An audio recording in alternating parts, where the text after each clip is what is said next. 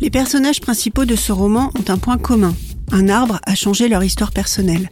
Richard Powers tisse les fils de l'intrigue à travers des parcours de vie très différents qui vont finir par se rejoindre autour d'un arbre justement. Il est tellement grand qu'il reçoit un nom, Mimas, et semble un arbre-monde. L'arbre est caché dans chacune des histoires. Un châtaignier photographié chaque mois pendant plusieurs générations. Un soldat américain tombé au Vietnam. Une fille d'immigrés chinois qui possède un trésor sans le savoir. Une étudiante pas franchement sympa qui meurt électrocutée et revient à la vie. Un thésard qui travaille sur la psychologie des activistes. Un couple sans enfant qui plante un arbre. Un geek qui crée un jeu vidéo qui révolutionne le monde.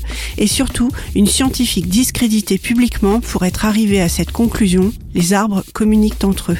Par le biais de révoltes successives, d'échecs plus ou moins violents, ces personnages plus ou moins ternes vont voir leur vie basculer vers le terrorisme. Comment survivre à la violence et ses conséquences? Cette violence était-elle légitime? La disparition rapide des arbres nous condamne-t-elle tous à moyen terme? Comment les membres du commando vont-ils se protéger les uns les autres? Et surtout, comment faire entendre la voix des arbres et de la terre menacée de disparition à une population apathique? L'arbre monde de Richard Powers est un roman foisonnant à découvrir dans votre bibliothèque ou chez votre libraire préféré.